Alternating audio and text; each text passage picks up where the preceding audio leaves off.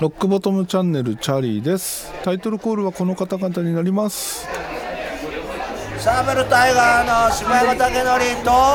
アッシェイカの石原慎一郎。いやー雪すごいですね。全然減りませんまあ例年だとね、えー数日降ったとしてもしばらくするとなくなるわけですよ。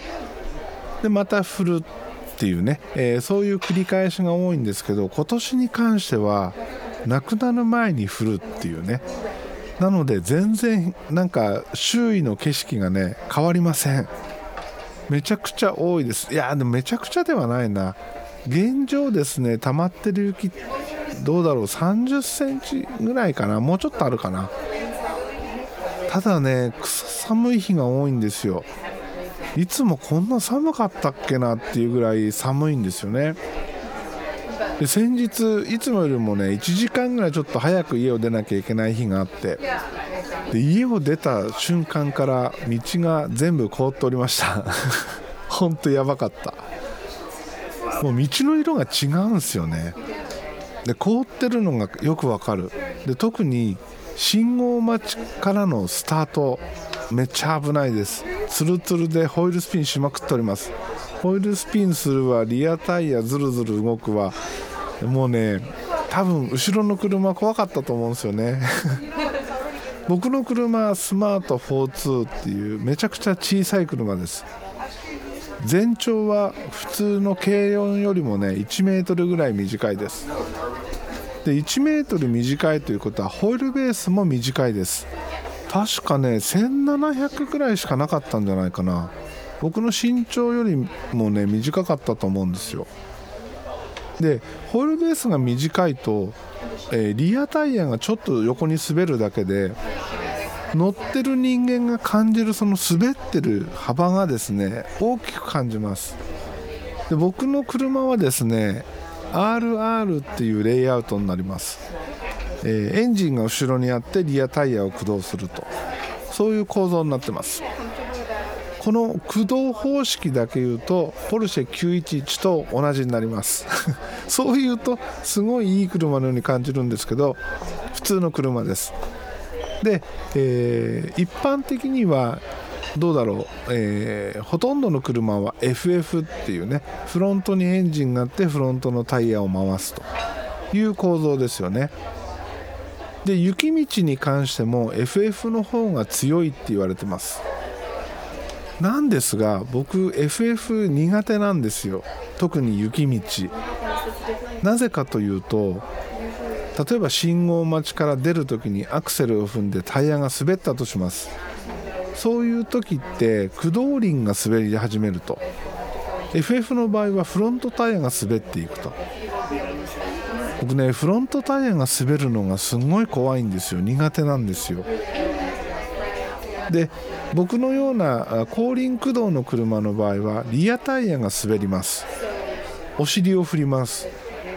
フロントタイヤが滑っていくよりもお尻を振った方が怖くないんですよ。なんだろうねこの感覚の違い。本当フロントタイヤが逃げていくその滑っていくともう怖くてしょうがない。もうどうにもできないわけですよね。だってハンドルはフロントにあるわけじゃないですか。フロントで舵を切るわけじゃないですか。で舵を切るタイヤが滑るということは舵も効かなくなるわけですよ。でもリアタイヤが滑るリアタイヤが回ってる車はリアタイヤが滑るから舵と駆動輪は別々でまだねコントロールできそうな気がするんですよね。まあ実際リアタイヤが滑り始めてもフロントタイヤも滑っていかない限りあんまり怖くないです。でスマートの場合はですねセーフティーデバイスがたくさんついてます。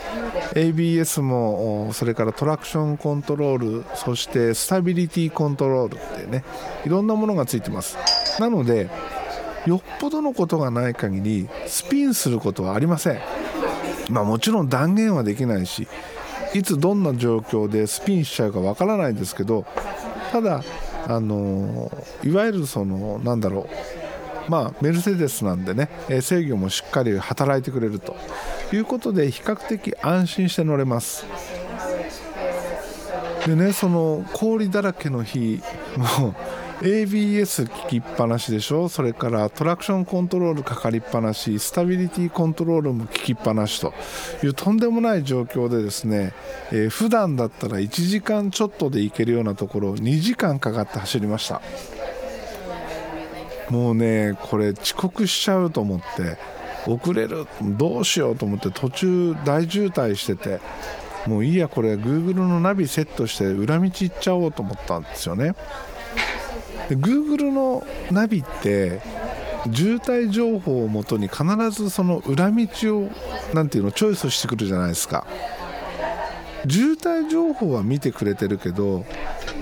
道路の状況その アイスバーンの状況とか当然 Google にとってわからないわけですよね。だから夏場だろうが冬場だろうが同じようにですね田舎道のそのやばい通りをチョイスしてくるわけですよ。まあ、ナビをセットした時点でそうなることは目に見えたので覚悟の上でやったんですけどそしたら本当にねいやこんなとこ走らせないでくれよこんな日にっていうもうね大変な目に遭いました。川沿いのですねガードレールもない1車線2車線あるかないかぐらいの狭い通りをですね、えー、出してくるんですよね。もう当然川沿いなんで余計ツルツルですよ。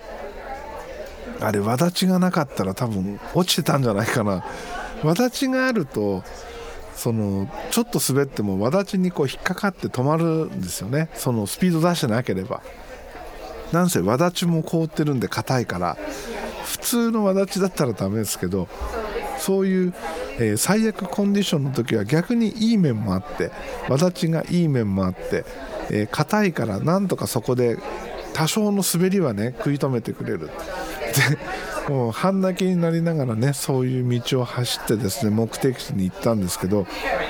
もうねどこを走っても大通りを走ってもツルツルなんですよ。まあ結局だからどこ行こうがね裏道行こうがどこ行こうが一緒なのかもしれないんだけど Google 先生本当そのなんとかね、えー、路面状況も判断できるようになってくれると嬉しいなと思います。これ自動運転になったら同じ問題が出てくるよね。路面状況その渋滞情報だけじゃなくて路面状況も判断してもらわないと事故続出するんじゃない？これどうなんでしょうねこの辺ね。やっぱ自動運転になるとその運転そのものを車がするわけじゃないですか。だからちょっとでも滑るとスピードを落とすとかそういう制御になるのかな。まあそうなると渋滞もっとひどくなるかもしれないけど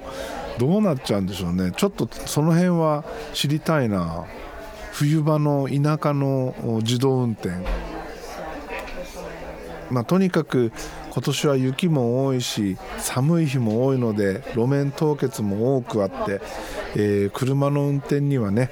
十分注意してい、えー、きたいですね。はいというわけでそうだな何を話そうかな。ではですね今年、えー、ポチったものの中から一つ。それは Apple Pencil のペン先になります。僕ねあの iPad Air 使ってますけど iPad Air のガラス面何も貼らないんですよ。フィルム貼らない派なんですよ。で、えー、年末年始、えー、iPad でお絵かきをしようっていうねそれからスクリブルで日本語をたくさん書こうっていうそういう試みをしてます。大げさだな。でその中でこのフィルムを貼ってない iPad に標準の Apple Pencil のペン先で何かを書くと滑りすぎるっていう問題があります。そこでペンシルライクなフィルムとかね、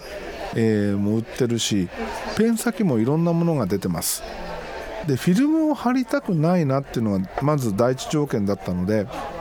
今回はペン先を買ってみました。で今回選んだものはスーパーソフトタッチっていう、まあ、サードパーティーの製品なんですけどスーパーソフトタッチっていう柔らかいものを選んでみました。で実際届いたものを見るとですね一番柔らかい素材っていうのがペン先 1mm ぐらいしかないんですよ。ほんと先っぽの 1mm ぐらいだけがちょっと素材が違ってて手で触ってもね柔らかさが分かります。そのぐにゃっとなるような柔らかさじゃないんですけど、えー、とにかく柔らかいプラスチックだなっていうのは分かります。でねこれあの絵を描いたり字を書いたりめちゃくちゃねやりやすいんですよ。ほんと使いやすい。いいんだけど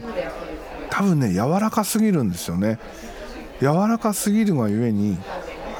減っていく感覚があるっていうのかな。実際は目に見えて減っていくわけじゃないよ。なんせこのスーパーソフトって言われてるのはペン先 1mm ぐらいしかないので目に見えて減っていくようだとあっという間にこれゴミじゃないですか。これねえー、と3個入って1500円だったんですよ。1個500円もするんですよ。本当にすぐダメになるようだったらこんなコスパの悪いもんないですよね。なので実際はそんなに減っていくわけじゃないんですけど感覚的にものすごく減ってるような気がする、うん、そのぐらいあのちゃんとしっかりした抵抗感があって、えー、書きやすいです。ただ若干ねあのちょっと引っかかり感があるかなっていう気もする。まあ多分ですけどもうワンランク固めのものを選んだ方がいいのかなと。いう感じがしてます。でペーパーライクフィルムっていうその紙に書いてる感が出るフィルムっていうのもね出てるんですけどこっちだと普通の Apple Pencil 標準のペン先を使って書いてもちゃんと抵抗感があって書きやすくなるっていう話なんですけど抵抗感が増すってことはやっぱり同じように Apple Pencil のペン先の消耗が速くなる。結局同じなのかな？この柔らかいペン先を使ってもペーパーライクフィルムを貼って標準のペン先を使ったとしてもペン先の減りが速くなるっていうのは、えー、同じなのかなというところでそれだったらフィルムを貼らない方が画面綺麗だし、えー、ペン先を買ってみようということだったんですけど、うん、これはありだな。実際この1個のペン先がどのぐらい持つのかもちろんその、えー、使用頻度にもよるからね。Apple Pencil をどのぐらい使うかによっても変わるけどどのぐらい持つのかこれ次第ですよね。まあえー、なんだろうこの先っぽだけ素材が違うっていうことでペン先の替え時なんかもねつかみやすいんじゃないかなと思ってますそしてねもう一つ買ったものまあこれはいい悪いどうでもいいのかもしれないんだけど USB-C HDMI の変換アダプターを1個買いました。4K 対応のものです。アンカーから出てるね。パワーエクスパンドプラスっていうものになります。なんでこんなものを買ったかっていうとテレビを買ったことで今までテレビ代わりに使ってた PC モニターが余ったと。じゃあこれをね、えー、サブモニターとして、iMac につなげようと。いうことでこれを買いました。でもこれですねオーディオインターフェースをこの持つ M4 に変えなかったら実現できなかったんですよ。なぜかというとユニバーサルオーディオのアローっていうね以前使ってたオーディオインターフェースはサンダーボルト3接続なんですよ。そうすると僕の iMac2017 年モデルなんですけどサンダーボルト3ポート2つしかありません。でそのうちの1つをオーディオインターフェースが持ってっちゃうと。残ったもう1つ。これはね外付けの SSD をつないでます。でこっちを今ブートドライブにしてるので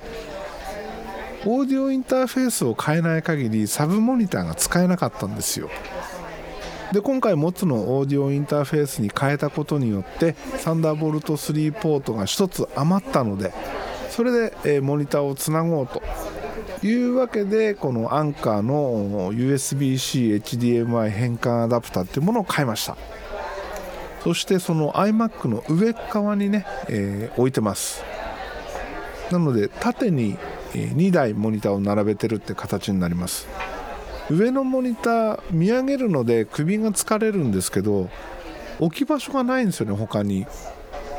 だから普段そんなにがっつりこうにらめっこするわけじゃないアプリをここに置いておくというふうにね今設定してます。そして、えー、最近ねこうずっと悩んでる悩んでるというかうまくいかないこの録音環境を変えたことによって、えー、発生したプラグインの使い勝手。これね相変わらず悩んでますね。で今はですね改めて Waves の SSLEV2 チャンネルにチャレンジしております。なんだろうこれ本当難しい。で今日はですね、えー、一通りこのチャンネルストリップの設定をしたものをですね掛け取りしてます。で今回その設定をいろいろいじってみてうまくいかないどうしていいかわからないポイントがねつかめたんですよ。でこれをねどう改善していくかというところをねちょっと調べていこうと思います。それは何かというとやっぱりねインプットセクションだったんですよね。はい。インプットセクションで何を悩むのっていうところだと思いますが、えー、今まで使ってたユニバーサルオーディオの製品の場合ですねユニゾンっていうところにこういうチャンネルストリップなんかを指すとチャンネルストリップのインプットのつまみインプットレベルのつまみっていうのがオーディオインターフェースの入力のつまみと連動するんですよ、えー、どういうことかというとチャンネルストリップのインプットレベルを上げていくとオーディオインターフェースのインプットレベルも上がると。そこイコールなんですよね。なんですがこの Waves とかねこういった他のシステムの場合だとオーディオインターフェースの入力レベルとプラグイン上の入力レベルって別物なんですよ。で僕はねオーディオインターフェースの入力レベルって結構突っ込みが結構突っ込んでるんですよね。もうギリギリまで上げてるっていうかそのオーバーロードしない程度に上げるんですけどでさらにプラグイン上のインプットのつまみを上げる上げたくなるじゃないですか。いやいや上げたくなるじゃないですかって違うな。上げるとですね、えー、このプラグインのアウトプットレベルも高くなるわけですよ。で、えー、それを調整するためのアウトプットのレベルっていうのがまたあるんですよね。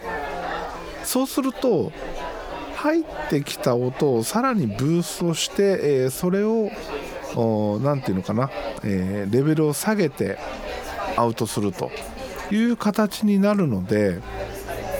そこでねなんか自分の思ったのと違う感じになるんですよ。いやわかるかなこのこの悩みポイント。自分でも話しててうまく伝わってない感がすごいわかるんですけどでそこがね、えー、うまくできればうまくセッティングが出せれば多分この問題は解決するのでそしたらこの SSLEV2 チャンネルもっとうまく使えるようになると思います。今回これを撮るにあたってもですねどうだろう30分ぐらいいろんな調整をして喋、えー、っては聞いて喋っては聞いてっていうのを繰り返して、えー、なんとか今この状態まで来てるんですけどそれにしたところで前回使ったこのスタジオ1標準のファットチャンネルっていうチャンネルストリップの方が実は使いやすいなっていう思いもあってですね。でもせっかく買ったしこれ使いたいなっていうところで EV2 チャンネル再チャレンジです。ある程度ね、えー、決まっちゃえば本当それでフィックスできるんですけど難しいんですよね。はい。気長にね、えちょっとずつやっていくことにします。はい。というわけで今日はこの辺で終わります。エンディング曲はヘルボイスヘルギターから焼酎野郎でお別れです。また次回です。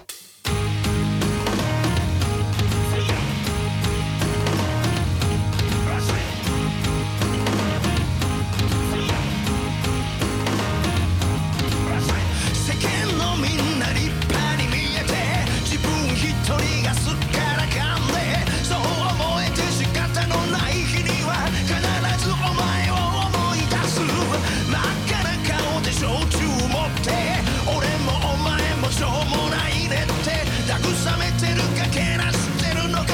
よくわからない